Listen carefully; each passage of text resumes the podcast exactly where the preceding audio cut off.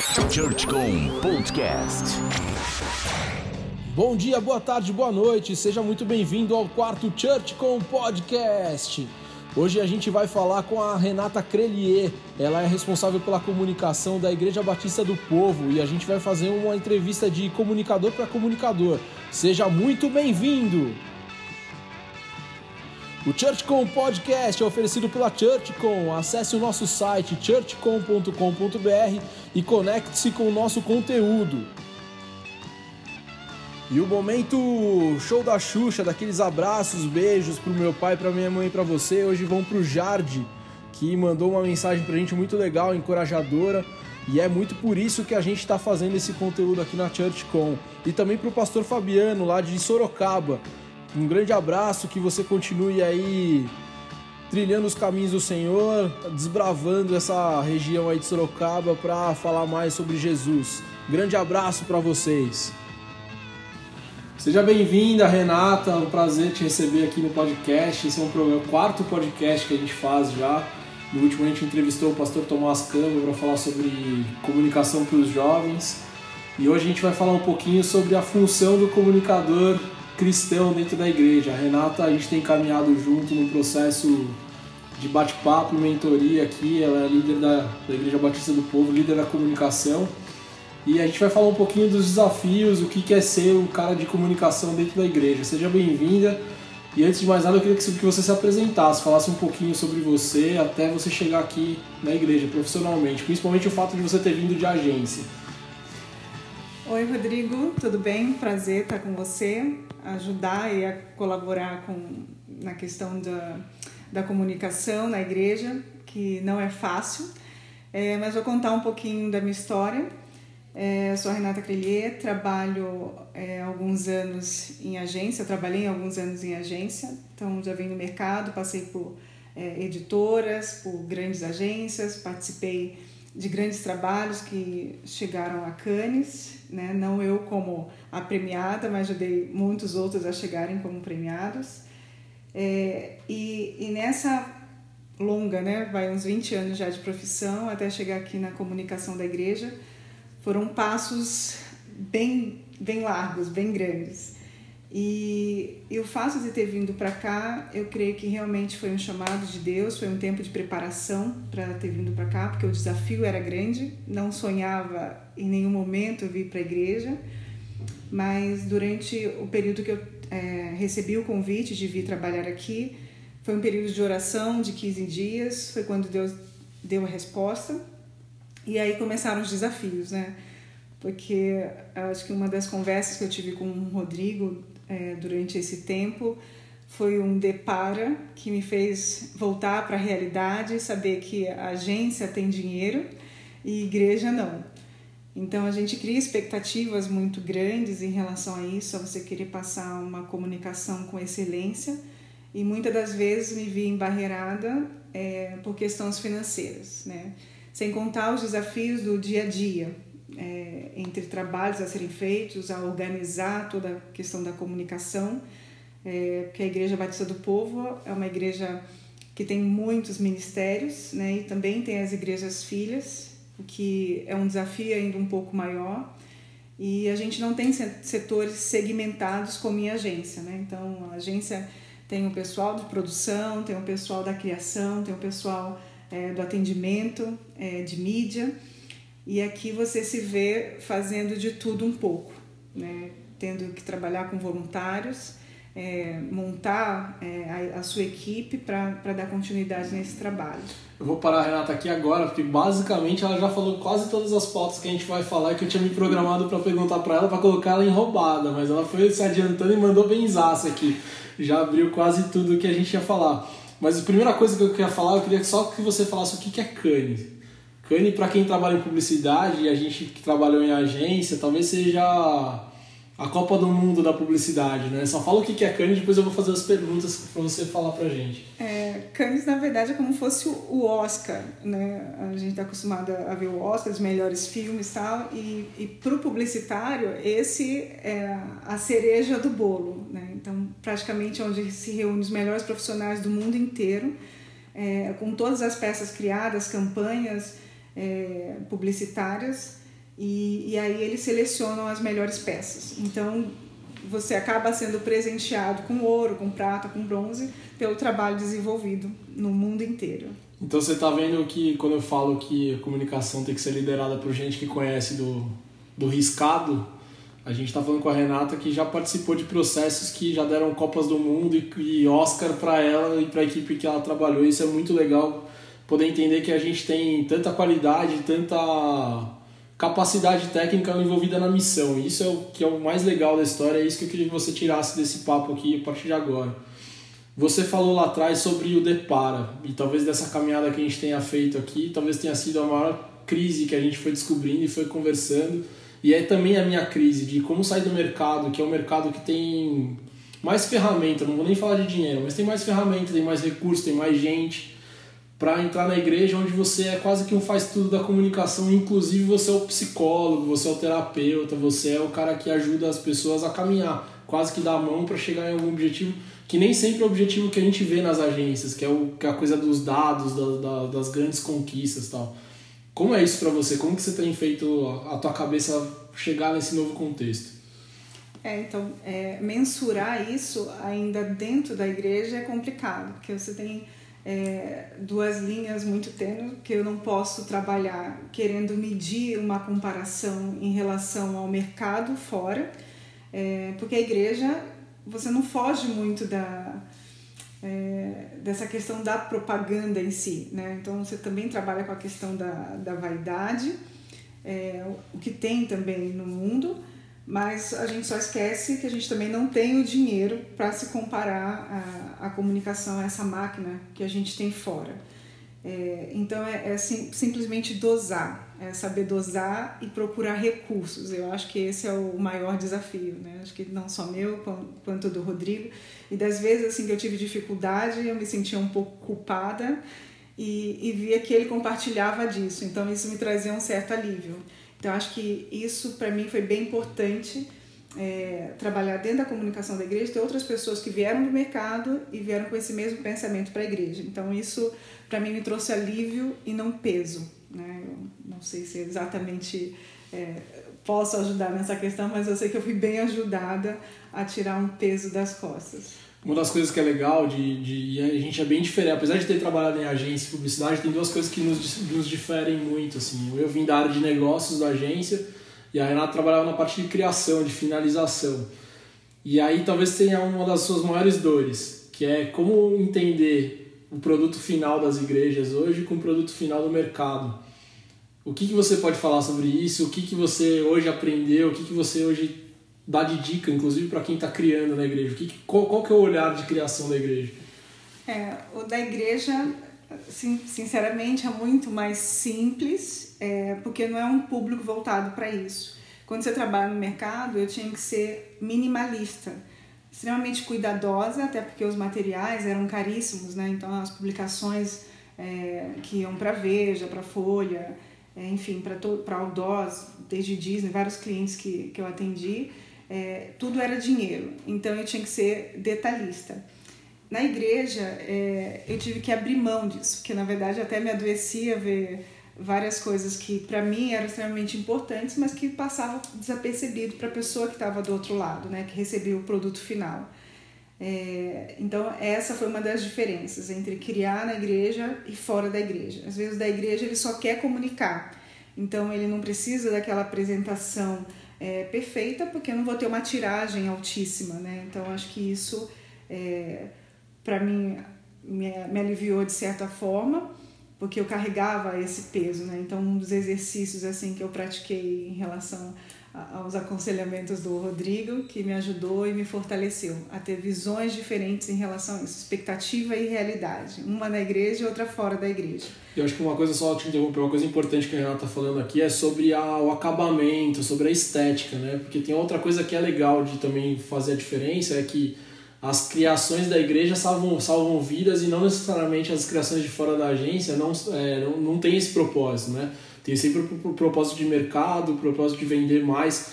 Aqui a nossa preocupação está sempre muito mais focada no conteúdo e a estética talvez tenha um pouco menos de relevância no final, e é isso que a Renata está falando, do que lá fora. Lá fora a estética ganha prêmio, a estética leva o criativo para canha, a estética leva o cara a ganhar mais grana, a estética leva o produto a vender mais. Aqui não, aqui a gente está falando sobre o conteúdo. O conteúdo mostra Jesus para a pessoa e a partir da essência, desse conjunto, desse pacote de coisas, a pessoa vai entender quem é a pessoa de Jesus a partir daquela arte, ou a partir daquele, daquela comunicação, daquele conteúdo que você está jogando. E é isso que a Renata está explicando aqui, que é muito legal para a gente entender. Quando a gente entra na igreja, a expectativa sobre estética é muito alta. Não, eu quero fazer bonito, quero fazer mais, quero fazer melhor. Mas não necessariamente é isso que vai fazer a coisa acontecer. E a coisa acontecer na igreja não é a igreja ficar mais cheia, não é a igreja arrecadar mais, a gente estava falando muito sobre isso hoje. É as pessoas entenderem melhor quem é Jesus. Esse é o nosso trabalho, é isso que a gente tem feito nessa caminhada. Completa aí que eu te interrompi, desculpa. É, é, é, dando segmento, a gente tem muito mais essa questão do comunicador do que fazer com que o consumidor é, adquira muito mais. Né? Então, é comunicar e não consumir. Então, a nossa ideia é comunicar quem é Jesus através da nossa vida. É claro que a igreja também se abriu para isso, né? se modernizou, porque talvez achasse que comunicação, ah, vou ali e faço é, um postzinho, uma coisa muito mais simples, sem ser pensada. Né? Porque acho que o que falta hoje dentro da igreja, da, da questão da organização em si, é um planejamento. Então, principalmente quando não se tem dinheiro, o planejamento é extremamente importante para que a coisa é, flua melhor. Então, qualquer ministério, desde é, você fazer um culto dominical, você quer fazer uma apresentação muito mais bonita, você quer receber bem o seu visitante, então pensar a maneira, estruturar, né, quem fica responsável por quê e como você quer representar a sua igreja. Né? No final, é, acaba sendo isso. Então, por isso é muito mais a comunicação como você recebe do que o consumo em si. Quando você fala de planejamento, o que que qual que é a sua expectativa sobre o planejamento de uma igreja? Eu também tenho falado muito disso de planejamento e acho que talvez seja a maior sacada das igrejas. Quando o cara consegue tangibilizar o sonho dele, o pastor, né? Falei, cara, mas o pastor consegue tangibilizar o sonho dele num direcionamento. Pra gente da comunicação nos ajuda a fazer as coisas se amarrarem e caminharem. O que, que você tem expectativa sobre o planejamento? É, o planejamento, para mim, é desde o início ao fim do projeto. É isso, é ser tangível. Então, é, às vezes o, o pastor ou, enfim, qualquer líder de ministério, ele talvez não consiga visualizar a coisa pronta, ou ele acha que vai dar muito trabalho, ou que esse trabalho é desnecessário. E não, ele na verdade vai te dar um norte para você chegar no objetivo principal, no objetivo final. Então, é, eu acho que o planejamento é como se fosse um desenho daquilo que você precisa atingir. Então, desde a organização, o pessoal da, que se for um evento, exemplo, é, que vai recepcionar, até a pessoa que vai é, produzir o brinde, então você conseguir é, ordenar entre é, o, o, fornecedor, o produtor, a pessoa que vai servir o cafezinho no intervalo, é, o pessoal que vai ficar na venda é, de ingressos e tudo mais, até a pessoa que vai montar o palco para receber. Então, a organização do culto e tudo mais. Acho que isso ajuda a planejar e a ter um bom retorno no final. Eu acho que é, todo mundo sai ganhando quando se tem um planejamento. O legal disso que a Renata está falando é que o planejamento é uma cadeia, né? Vai ter sempre o pastor, o líder, que vai falar o sonho, o que, que vai acontecer e o sonho do, do que ele espera daquilo. E a gente da comunicação acaba fazendo essa parte mais operacional, que é juntar o objetivo com um sonho. E aí você vai fazendo todas as, todas as coisas se complementarem, vai encaixando do cafezinho, a marca, até a recepção das pessoas e aí depois mensurar se os resultados daquele sonho foram de fato atingidos. Isso é muito importante não só para um evento, que foi um do, um exemplo que talvez a gente tenha usado aqui, mas também para as suas postagens, para a sua comunicação do dia a dia, assim, é legal. O que, que, o que, que você quer daquilo, para onde vai, para quem vai, qual horário, qual canal, qual vocação. Então o planejamento ajuda a construir esse sonho, a tangibilizar o sonho. Acho que esse é um ponto bem legal. Eu queria voltar numa coisa que você falou lá na frente, que é a coisa da grana. É, eu fico brincando que a gente fica muito mais criativo quando vai trabalhar na igreja. Basicamente porque não tem dinheiro e você vai acabando virando um cara meio multitask, você vai achar nas pessoas é, qualidades e funções que você não via necessariamente antes, você acaba ficando observando, você observa o seu ambiente e acaba achando mais possibilidade até na agência, porque na agência você fica, ah, vou pedir pro cara do lado, o cara do lado vai até aqui, aí o outro entrega quase tempos modernos, né? Aqui a gente acaba fazendo de tudo. O que, que é essa criatividade da igreja? Como, como que ela nasce, vai? Você já, você, você já pegou isso em você? Você já está muito, muito mais multitarefa do que você estava quando chegou? E como, como fortalecer isso na gente, né? Porque tem que ter, não adianta você ficar chorando, lamentando e deixar o trabalho passar, o tempo passar. Ah, isso é uma verdade. É, e um desafio também. Porque quando você está na igreja, é, eu acho que uma das coisas que a gente não pode perder como criativo é a questão de sonho, né? Você fazer a coisa acontecer e, e eu acabo sempre comprando o sonho é, do líder que vem me solicitar qualquer tipo de trabalho, né? E eu penso, ah, como fazer realizar, é, principalmente quando eu sei que não tem nada de dinheiro. Mas existe também essa questão da, da disposição, né, de você arregaçar as mangas, então vamos lá fazer. Então, para mim, teve um exemplo bem claro: é, missões, porque é, também fica com o coração partido, que você fala assim, ah, entre projetos missionários que você tem é, enormes ou que tem uma necessidade maior, e você gastar com coisas que talvez para muita gente seja superficial, mas eu gostaria de comunicar de uma maneira é, esteticamente é, agradável, que seja apresentável aos olhos é, e você não tem dinheiro. Então eu acho que você conta muito com o apoio dos outros. Quando cada um faz um pouquinho, é, dentro da igreja você acaba levantando pessoas que têm é, multidons. Então você vai lá e vê um irmão que sei lá, mexe, é engenheiro, consegue fazer um projeto melhor, tem um arquiteto, tem um outro que é artesão, é, tem um outro que faz uma pintura é, artística muito mais é, interessante, né? É, esteticamente que atenda aquilo que você necessita, o marceneiro. Então é sempre dependendo de um do outro. Eu acho que na igreja a gente trabalha bastante com essa questão do, do corpo, né, de dom, e é nessa hora que a gente faz ver é, esses versículos acontecerem. É você utilizar e fazer uh, o outro a despertar aquele dom que ele tem. Às vezes a pessoa nem sabia também que tinha aquela disposição para escrita. Enfim, você acaba usando essas. É, esses dons que Deus, Deus nos deu. Qual que é o teu maior desafio hoje na igreja? Ah, eu acho que é organizar. eu acho que conseguir é, fazer com que a igreja mude o pensamento em relação a esse planejamento, a essa questão de organização é, para qualquer coisa, ainda que o evento seja no final do ano. Eu sempre uso é, a expressão seguinte: é como um carnaval. Carnavalesco acaba de, de apresentar, de fazer é, o samba enredo acontecer lá na, é, na avenida e assim que termina ele já está pensando no próximo. E a igreja, ela não tem é, esse hábito de pensar no que vai acontecer lá na frente. Ela sempre deixa para as últimas semanas para fazer a coisa acontecer. Então, acho que o meu maior desafio é, é organizar, é fazer com que o líder entenda que se planejar antecipadamente, isso na hora de uma produção de qualquer material, ele vai pagar muito mais barato com meses de antecedência do que ele fazer de última hora e pagar taxa de emergência. Então, fazer o, o crente ainda entender isso é, é, bem difícil.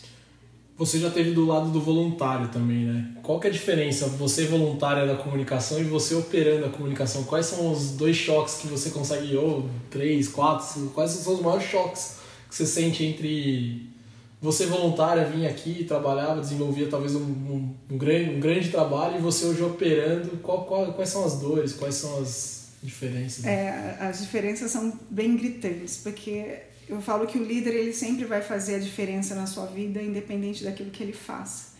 É, antes, eu sempre fui voluntária na igreja, em vários ministérios, é, e uma coisa é você chegar e tá pronta, e só te delegarem e você vai lá e faz aquilo que tem que ser feito. Faça o seu melhor sempre, independente da, da função que puseram para você fazer, né? sem querer aparecer e tudo mais.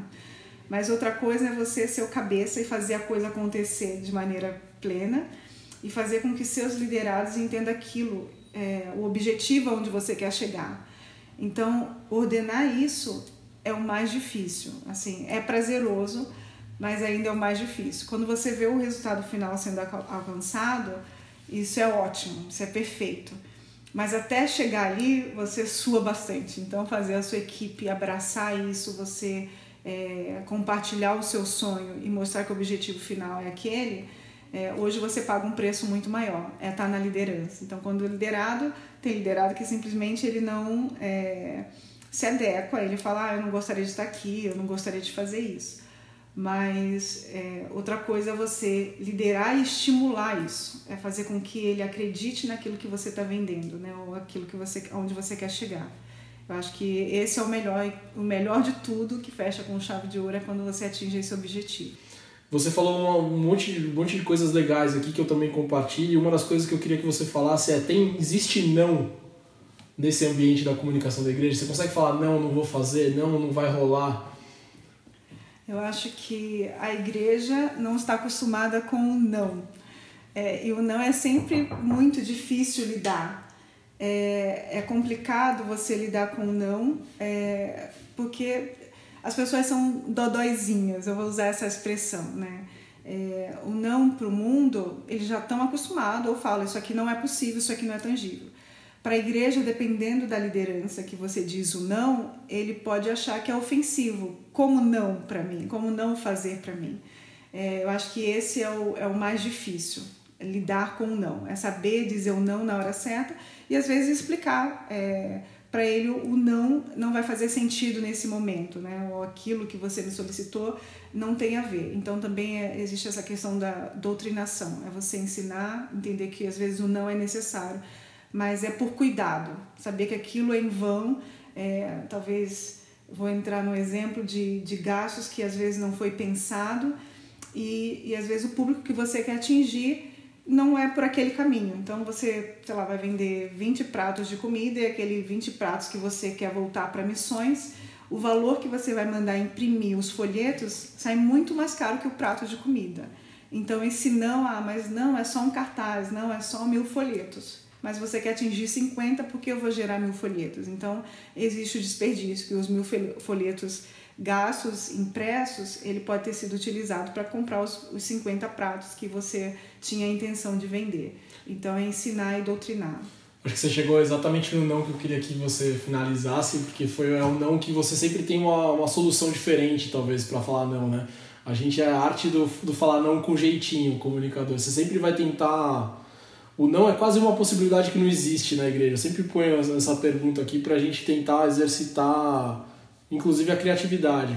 Você quase nunca fala não na comunicação da igreja. Você sempre vai tentar oferecer uma solução, você vai tentar oferecer um caminho alternativo, você vai tentar fazer de outro jeito e tem, sempre tentando explicar a pessoa por que, que você está indo para um caminho diferente. O não geralmente é uma coisa que quase não existe. Eu já estou há três anos, quatro anos fazendo isso e foram muito, muito.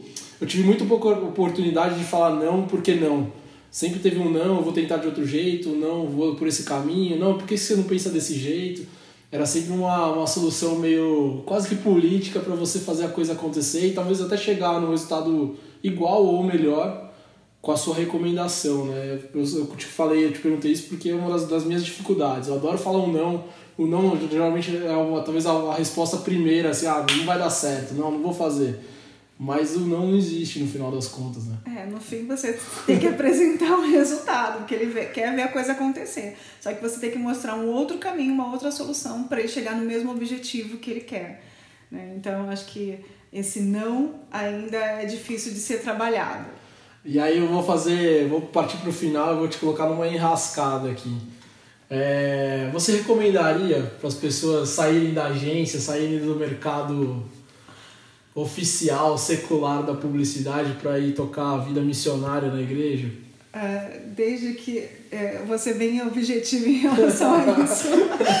Não, desde que você tenha um chamado muito claro, porque eu acho que a pressão é tão grande, é, tão quanto maior do que na agência, né, no, no mundo secular. Então, se você tiver realmente um chamado daquilo que realmente Deus tem para você, você saia de coração, porque acho que Deus vai direcionando, né? Porque as lutas são grandes, assim, é claro que eu tenho momentos de prazeres enormes. Uma porque é minha igreja, amo literalmente o que eu faço e sei para quem eu estou fazendo. Então, meu versículo base é tudo quanto fizeres fazer para o Senhor e não para agradar homens. É, então eu sigo nessa linha, porque os homens erram, os homens caem, os homens decepcionam. Mas quando você lembra para quem realmente você está fazendo, isso é que te dá o gás e te dá a alegria de servir, né? É saber que o resultado final é para o Senhor. Então, essa é a diferença de tra trabalhar na comunicação secular e na comunicação da igreja. Então, é sempre um aprendizado. Eu vou complementar e vou te botar de novo numa enrascada, porque uma das coisas que a gente mais ouve na agência é a galera em crise, com, ah, não, mercado da publicidade, eu não consigo ser crente aqui, eu não acho que eu preciso sair, vou trabalhar na igreja, aquela crise existencial dos 30 e poucos que a publicidade nos oferece. De fato precisa sair da, da agência para fazer missão e para ser luz, ser sal ali ou não? Ah, eu creio que não, porque eu acho que antes, quando eu não era tempo integral na igreja, eu conseguia servir dentro do, dos dons que Deus já tinha me dado, né? servindo outras pessoas, ainda que não fosse exatamente é, na questão da comunicação, eu fazia outras coisas, ainda que fosse braçal, não importa, mas é, é a serviço do reino. E às vezes chega nessa, numa certa idade na comunicação, é, a idade conta muito, né? É quase que meio que descartável, como fosse uma vida curta de glamour, é, assim como para modelos e, e, tantas outras profissões. É, na agência existe o cansaço também, a, a, a cobrança e, e, o gás que você tem que dar, virar noites e tudo mais. Vocês viram que a gente está ficando velho, né? Os dois estão falando a mesma coisa. Exato. Mas eu acho que, que para Deus assim não existe isso. Então o fato de você estar tá talvez no, no, trabalho secular e falar ah, posso ou não fazer? Pode sim, porque eu também tenho pessoas, conselheiros dentro da comunicação, que eu acabo usando recursos, saber o que está acontecendo no mercado, essa troca de experiência, ah, isso aqui funciona, isso aqui não funciona dentro da igreja. Isso é sempre válido, né? Que na multidão de, de conselheiros há sabedoria. Então nunca ande sozinho, sempre procure é, recursos de pessoas que passam pelas mesmas experiências que você né? E o Rodrigo foi um desses casos, né? Eu ligando é, para saber é, um pouco mais do trabalho dele na, na comunicação da igreja, porque eu estava meio surtada, imaginando que era muito mais pessoal. E não, eu vi que ele passava pelas mesmas crises iniciais, o que me ajudou bastante, né? Então foi por isso que começou a nossa caminhada. Então acho que isso tem me feito crescer bastante é, e olhar a comunicação da igreja de uma outra maneira. Ela nem imaginava que ela seria personagem do podcast. Ela tá extremamente envergonhada na minha frente, você não tem noção. Tirar tudo, quase 26 minutos de conversa da Renata agora foi bastante. E aí eu quero terminar com você dando uma dica, um conselho para quem está se aventurando nesse universo da comunicação cristã. E de fato é uma aventura. Acho que essa palavra para mim tem sido uma das coisas que eu tenho levado para mim. Assim, é um barco que você vai navegando botando os lemes no meio do caminho, que você vai com o timão meio solto e vai apertando. Mas dá, um, dá, um, dá a sua dica, o seu conselho. É, é não desistir, é não desanimar e lembrar para quem realmente você está fazendo esse trabalho, que é comunicar, no final é comunicar a palavra de Deus, é comunicar é, aquele que realmente você quer alcançar.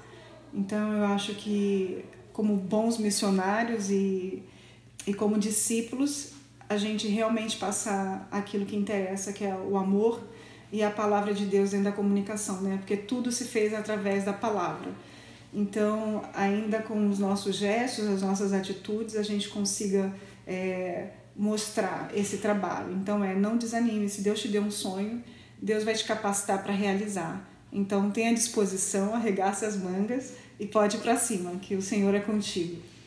Uma das coisas que é importante aqui, só para finalizar, é não tem glamour na publicidade, na comunicação cristã. Se você está procurando o que o mercado oferece na publicidade, e mesmo assim lá já está acabando um pouco desse, dessa história, não procure ser comunicador cristão de igreja. Aqui o negócio é pé na mão na enxada, pé no chão muito trabalho, muito, muita transpiração. Isso mesmo. É, o palco tá longe da gente, né? A gente nunca fica no palco, a gente geralmente tá correndo em volta da igreja de algum jeito, com o celular na mão, WhatsApp pra caramba, descabelado, é, é cansado, com isso. poucas horas de sono.